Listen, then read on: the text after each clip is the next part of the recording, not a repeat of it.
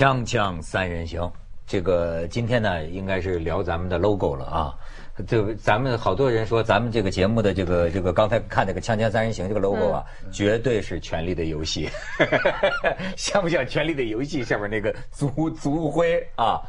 不，我这集特别对不起观众，因为我没有怎么看过《权力的游戏》。呃，对，特别对不起。我们需要一个，我们需要一个没看过的，因为我好让我们看过的给你给你说个明白。对我坐飞机的时候就没头没脑的看过一两集，可能就是因为没有这个上下文，我不太我没有太入戏。哎，所以你们俩就可以很好的搭配。因为这有一个，就是说，不仅是看过，而且 而且他他觉得骨灰级，他是骨灰，他是我们锵锵的这个权力迷，全粉全粉。全呃全粉。哎呀，徐老师整天穿着《权力游戏》的那个对对对那个衫儿嘛，而且都去到了衣服少，去到衣服少，换来换去就得换。去到了林东那个那个林林叫叫什么 Kingsland，Kingsland 那个克罗地亚的那个景点儿，他都去。他 冰岛那个他我是去火，他是去冰，我是去我们冰与火。之歌，对对对，我都是去那个夜王尸尸尸鬼活动的地方，僵尸活动的僵尸专门去看那个景点，因为《权力的游戏》背景。对对。哦，那跟看电视，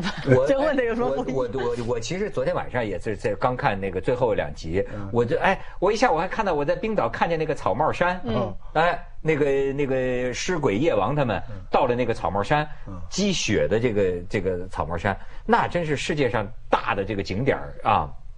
哎，徐老师聊聊吧。这个又一季结束了，很多我发现很多枪枪迷也是权力迷啊，就是说的，就是说也是游戏迷。哎，你你怎么影评？太短了，最近这一季太短了，就是人家等啊等啊等了一个年，来出来怎么草草的就七集，而且呢，要是你前面没看，你只是看最近两季的话哈，其实是失望的。啊，这个戏已经是在走。下坡没办法了，剧力啊各方面，现在在看，我照样追着看，但是完全是因为他之前好，就是一个习惯，就是一个欣赏习惯，就好像西班牙队、意大利队踢得再差，我都会看一样。就是他现在，他接下来还有还有最后一季，我都猜到他是什么故事情节了，所以，但是我也会看，但是他的好的地方是在前面几季。啊，不是现在的时候。那我的要求比这个徐老师低多了。是你知道，我就我有一种很有意思的观看心理，我就觉得啊，有些东西啊，呃，就是用不着说它好看，就是它这个一出来。就好看，我我很难解释。我给你举个例子，惯性啊，这就是惯性。是我给不是场面吗？不是，我给你举个例子来说。你比如我有一次听郭德纲和于谦说相声，嗯，那郭德纲、于谦相声在剧场里，你知道不？就是这样，就好像他们是自来水龙头，你知道吗？那观众不让他返场的，然后哎，再给一个，再给一个，哎，再给一个，给你讲两分钟小段子走了。他也不是有一个，到最后就变成好像它是个自来水，你知道吗？你不用说它的结构。主题都不用说，就比如说我为什么觉得《权力的游戏》，呃，我的水平低啊，但是而且我看的少啊，但是我至今想来想去，你要让我说我现在所看到过的电视剧，我觉得最好看的。我就是说《权力的游戏》，为什么呢？这已经超越了我就跟你说的它的主题、它的结构。不是，我现在看就在于啊，他们这些衣服，他们这种在细节上的这个节奏，轰炸这个龙，哗就出来。我跟你说，我看就觉得再来五分钟吧，再来五分钟，我永远可以看下去。可是我恰恰。是不是我太低级了？我太低级了。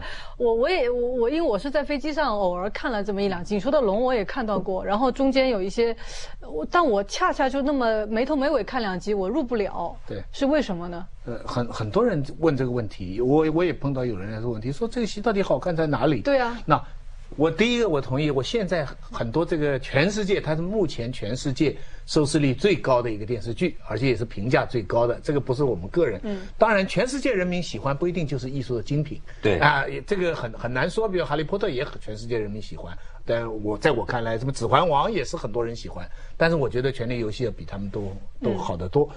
这个目前来看，就是他说的那个情况，这是这叫惯性，你就是他出来。就那个摆个范儿，这个这几个人物，他的人物太多了，你知道？他每一集啊，只是他的部分人物出一个镜头。他很多人呢，这一季一一集里边，一个小时里边，最多呢给你一分钟、半分钟，哎，你都觉得很过瘾啊。谁在那里出现一下，就把拖一拖或者不拖，都都觉得很很过瘾。那个是一个惯性。但是话说回来，惯性是怎么来的？惯性不是天上掉下来的。哎那郭德纲，你现在看着他站在那里就乐。是。关，你比如说以前侯宝林一出来，我们就觉得好笑，那是因为他之前的口碑积累下来的。那之前口碑积累下来，那就是值得分析的。那就好在哪里？我们以前专门讲过嘛，比方说他的历史，他写历史呢，他是假名是假，实际上是真。你明白吧？他跟他是英国历史为背景的嘛？那你其他的历史，比方说罗马啦，啊，比方说都铎王朝啦，讲这个英国历史，你摆明了写历史，人家就会说你里边有很多假的地方。你很简单，中国一样，大明王朝啊，什么什么什么这些，但是他摆明是假的，哎，人家都看出玫瑰战争了，看出什么？那这个是历史的一个一个一个好处。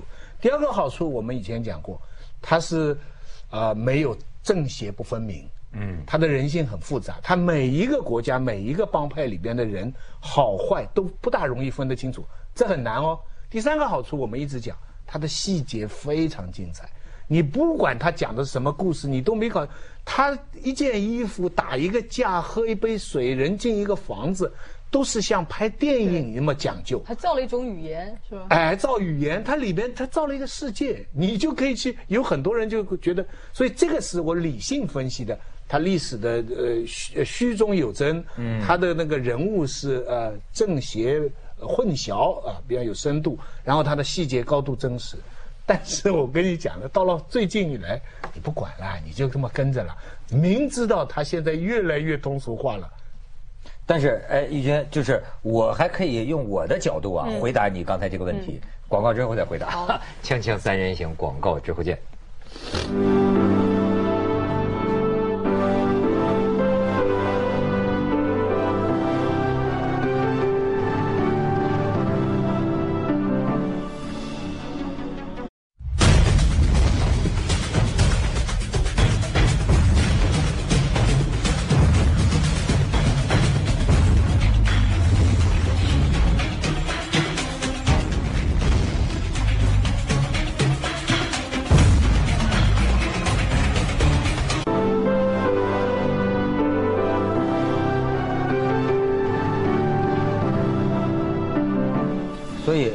我说我从我这角度回答你的问题是什么？我从第一季啊，就是不求甚解的看下来的。嗯，因为确实它有点烧脑，它这个线索特别复杂。其实呢，我也有时候比如说名字我也记不大住，你知道吗？其实每一集的故这个这么多线索，我也不是完全搞明白的。但是就好看，好看。像我这种有非常严重脸盲症的人能看吗？就是你连名字都搞不清了，我会脸盲。你可能也会发现这个人是哪儿什么铁种，又跑那这儿哪头那头。有些人物你搞不清楚。哎啊！但是我就我就我就我就跟你讲，你比如说，咱怎么说吧？比如说这个宋画，嗯，宋朝的画和这个呃明明朝清朝的画很不一样。对，你看明朝清朝的画啊，很多他就不画了，哎，就留白了。这个宋画，你比如说《清明上河图》，你去看，它是啊。宏观到整个的鸿篇巨制完美，具体到每张桌子俩人划拳，他们根据这个都分辨出这就是宋，这就是宋人划的拳。你明仿照的那个画啊，可能手指头可能五魁首的少少一手指头，就是他到这么一个精细一个程度。所以，所以我我当然不是说这个《权力游戏》就有这么样的高超哈，但是呢，基本上我说我为什么爱看呢？哎，演员演这个戏都是好的。讲出来的台词都不是脑残的，是符合咱们这种人的理解啊！哎，世界上文艺创作的一些几大主题：权力、阴谋，呃，这个性与怎么死亡、死亡，甚至还有什么呢？阴阳两界，还还有这种神怪，你可以说，但是跟咱们说那玄幻，那可是差着，差着太大的这行市去了啊！他那个神怪呢，就就一点点。但是呢，又构成它这个总的一个一个边上，它不是主要的。要真的很多神怪的话，人家也不喜欢看。所以我过去，我上次我们聊这个，我有一个感觉，就是你看，这这个东方文化有一个特点，就是啊，拍实真实的东西都拍的像虚的一样，拍像的像拍的虚。你看那个武侠，高来高去，陆地飞腾，就那种玄幻。嗯。西方的这个创作风格是你发现没有？他拍那个夜王，他拍那个尸鬼。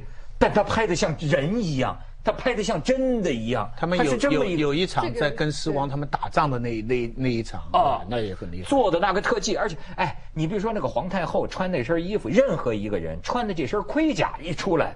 就能看呐，就我像你在看时装模特表演，你都看我，所以我说这一个细细节我都喜欢看。对，这个你就你这个感受，就是我最近因为刚好是看到那个罗丹的那个雕塑嘛，那个地狱之门，他正好在一个地方，我经过有看，站在特别近，我就看到，哎呀，我说里面这也是不过是神神鬼鬼嘛，地狱里面都是一些普通人的鬼鬼脸，哎，每一张脸都不一样，每一个脚丫子都你都可以看到，然后就你说的那种细节感。但这个问题是特别有趣，就是说现在都是在你做各种的电，就是你在电视剧他们各自的频道上面自己制作的制作费用之高，已经超过了一般我们去电影院看，对吧？我最近是在有一个叫洛呃洛加诺那个电影节嘛，它它它是一个非常就是在瑞士，但是很多年很长久历史的一个电影节，但是它是比较平民化，就是它不崇尚走红地毯啊等等。那他这次有一个特别奖，给了一个演员是以前钢琴课的那个那个男主角，他有一个那个分享会嘛，他就讲到一点，他就说啊，大家认为说现在演员好像地位没有以前高，或者说为什么大家都不进电影院看？他就讲了一句话特别有趣，他说。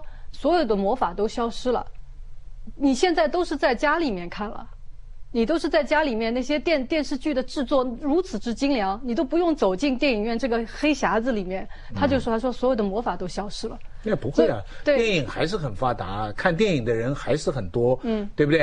呃，说实在话，有很多电影其实很差，但是照样有很多人去去买，因为人需要家里以外的另外一个空间，让你可以专心一意的去做。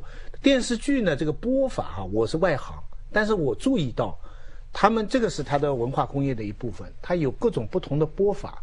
比方说《纸牌屋》吧，它很有意思，它拍了一季以后，嗯，它跟你连着，噼里啪啦噼里啪啦就给你播掉，嗯，这个很奇怪哈，它不让你等的，它就连着播播十几个小时，你你要盯着它看，或者你看累死了，播完了就没了，以后你们就自己去倒腾去，这是一种。你像《权力游戏》吧，它是最摆架子的，它一年出一季，一季只出七集到十集，每个礼拜播一集，一集不到一个小时。可以连在一起看的。你不可以，你除非你等最后一季出完。哎，对，你可以连在一起看，你可以到事后重播，但是喜欢他的人是等不到那个时候的。他九点那个时候都，我们就同时你就会在看。为什么有剧透？为什么你知道电视剧内容啊？有黑客像窃取五角大楼情报一样被窃取的，就是《权力游戏》。《权力游戏》的剧情有这么高的价值，被黑客去窃取，但它价值很大，它就这么几集。你看现在播完了，要到明年了。中国现在的电视剧啊，这几年呢，你明显看得出来制作水平啊在提高，对，越来越高，越制制作水平越来越高。但是呢，呃，你跟《权力的游戏》相比啊，这个投入不一样。对，我还是能够感觉到它的差距在哪儿啊？工业的差距，其实当我们在什么情况下使用“工业”这个词儿啊，就说的不是依赖一两个天才。对，您是名导演，对，您是名好本子，不是，而是全行业的素质高。这种素质高，甚至是接通国际世界最高潮流的，这叫专业流。你你看啊。我呃，你你看，我就觉得我跟有些评论家他们不一样，就是呢，我觉得跟我父亲干的工作很有关系。我父亲呢，在工厂里是工艺科科长，他一辈子啊搞这个工艺，所以你看，一直影响到我们家这个孩子啊。我呀，其实不不关心这个什么这个观点啊，或者那个深刻含义。我是一个。关心公益的人，匠匠人精神。所谓公不是，呃，还不能那么讲，就是所谓公益指的就是什么？比如说，你说你设计，其实他就我爸就跟我讲，很多时候中国的设计水平很高的，中国有时候设计出很多很好的机器，但做不出来。但是呢，公益就是负责把你这个设计啊。用什么工具？用什么？怎么就能做出来你设计的都不走样呢？这就是工艺这个流程。我喜欢看的电视剧，比如说这个《权力的游戏》，要照我说，就是它的这个工艺，这个工艺就在任何一个点上，说这个编剧是在高水准上，服装在高水准上，摄像在高水准上，演员在高水准上，他所有的，甚至你知道为什么我说这就是个活儿啊？这在咱们来说。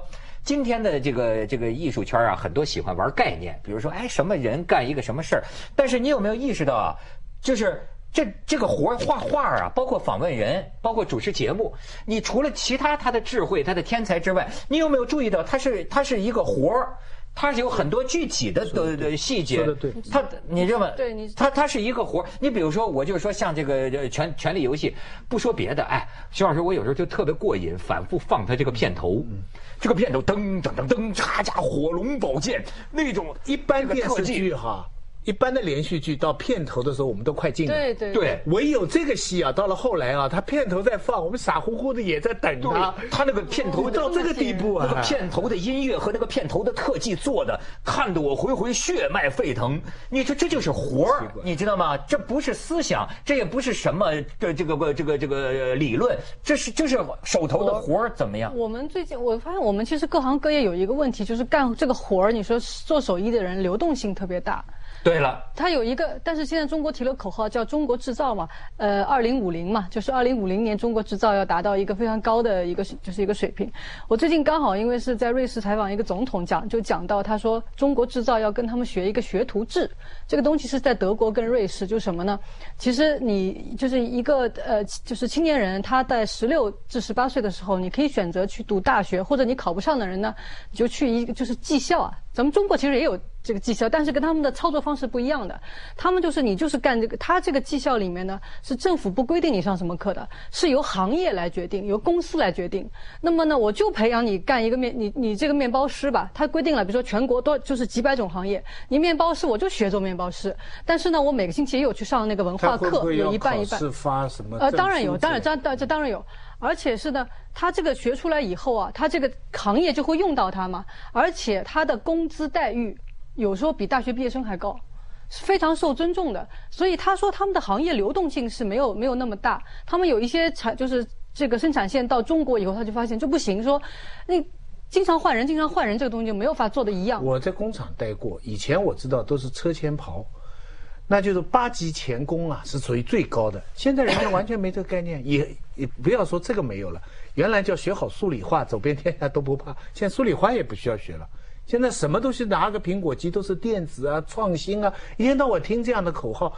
那还有没有就是工厂的某些技工，他真的是几级几级，以此来为人生目的追求的呢？我这个真是困惑了，真是困惑了。但具体回到这个电影啊，有一个现象我注意到很反常的。一般来说，拍电视剧的人啊，他出名真正出名是靠电影，嗯，靠电视剧赚钱，靠电影出名，只有这部戏例外。这部戏里边的演员哈、都是因为演了这个电视剧以后，人家出名了。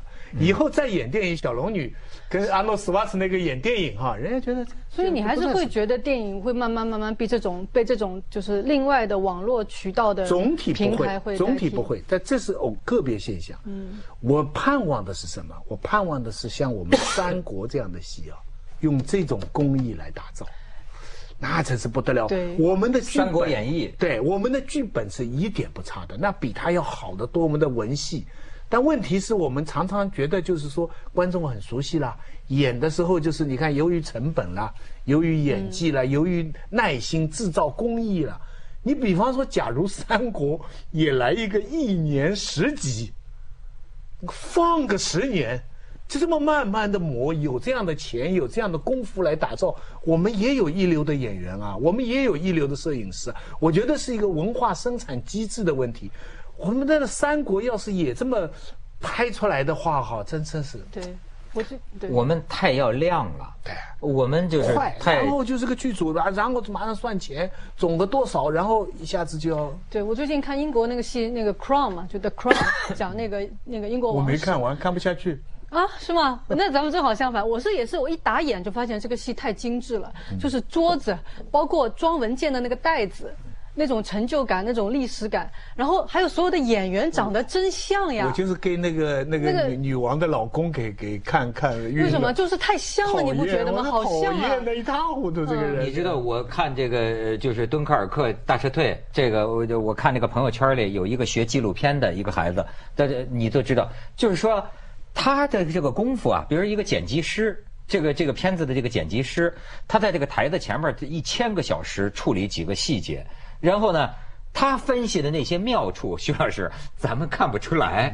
你知道这就是一种什么精神？我也不知道。就是说，那诺兰呢，或者是剪辑师，就说这个音乐和这个某个点是怎么配合的，然后这个里边有什么审美情趣？天哪！我说我要先看了这个文章，再看电影就好了。这是我完全毫毫不利己，专门为人的。说实在的，就是就是某个专业行当，为什么我说这个干活儿，你的有些较真儿。已经跟观众无关了，观众甚至感觉不到，但你也不能说它无关，可能一千个这样的地方加起来，就形成观众的一个我印象了。们我们我自己能感受到，就是我们有时候写论文啊，为了很小的一段，反反复复一天在折腾，一天在折腾，然后写出一段文字了以后，自己很开心。但回过来一想呢，鬼才不会注意呢，人家看我 总共才多少人看哎哎，看到这一段谁都不 care。徐老师要相信天知道，天知道。天知道锵锵三人行，广告之后见。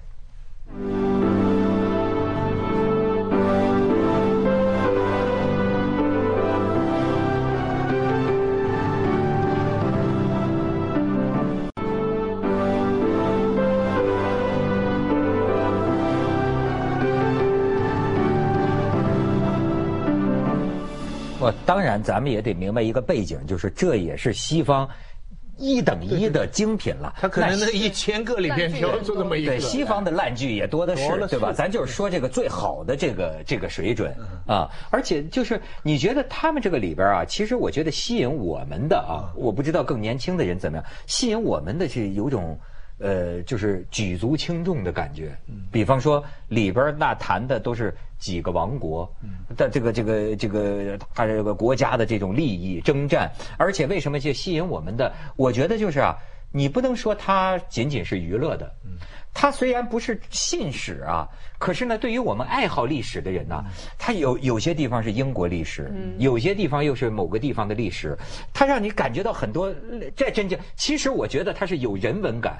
有历史感，有人性感，就是这里边的这人性之间的算计、阴谋，对吧？哎，这种让我们看着啊，好像符合咱们那个心里的那种能量。你看，它制造是 HBO 是美国，嗯，但是美国认祖归宗是认的是英国历史。虽然当初美国人是跟英国打仗夺回来的自己的，嗯独立嘛啊、独立，英国是敌人吧？可他认你英国文化，因为你的英文的关系，所以大量的观众是朝着这个这个英国的历史这条线，而且就因为英美文化在世界上的这种霸权地位，它造成了一个西方世界的一个一个一个现象。你看看，你德国的现在就拍不了这样大的戏啊，法国的也拍不了这样大的戏啊，这完全是跟他们文化殖民的语言的这个我们说的说文化霸权有哎关啊。所以会不会您刚才假想说我们的三国如果给拍出来，但是呢，因为我们看这个《权力的游戏》是假设大部分人，全世界的人对英国的历史多少有点知道。嗯。那如果三国拍出来不知道中国的历史，完全不知道，能他们就会带进去吗？他们就看了以后就说：“哎，这很像我们的玫瑰战争啊！哎，七国咁乱，七国啥稀奇？我们春秋战国不就七国吗 是？七国，对。哎，我们就是七国嘛。我们春秋里边的而且故事，哎，比他人类哪里差？人类的故事不外乎合纵连横。对，七国，哎，就是哎，夜鬼啊，不是那个夜王那个尸鬼大军要来了，我们必须就是攘外，不是叫不是什么，安内必先，攘外必先还是攘外必先安内。就是说我们要共同团结起来，共同对抗外敌，把我们的之间的征战先放下。还有一个，它里面的各个国家的人的样子也不同，对吧？嗯差差异性很大。反正我看到过有就有特别矮小的这样那样，可是三国里面能人的样子能出来那么多丰富的不同。他们也有没有特别大不同啊？嗯说实话，在我们看来，你哪里分得清？从外表上分不清楚哪个国家，只是它特别从颜色上，像北国的这是冰的，嗯，黑白的，它整个就两种色调嘛，一种是黑白的，那三国就混三种颜色嘛，对不对啊我？南方是一个什么颜色？曹操是一个什么颜色？当然，我觉得还是有一个，就是说怎么说呢？这个西方文化和东方文化的问题，它的有些个范儿啊，不是我们这个国情或者说东方文化里有的。你比如说这个。呃，像这个这个这个谁呀、小小小小侏儒啊他弟弟这种啊说话的方式，我都觉得好像我们这很难有。乍一看是。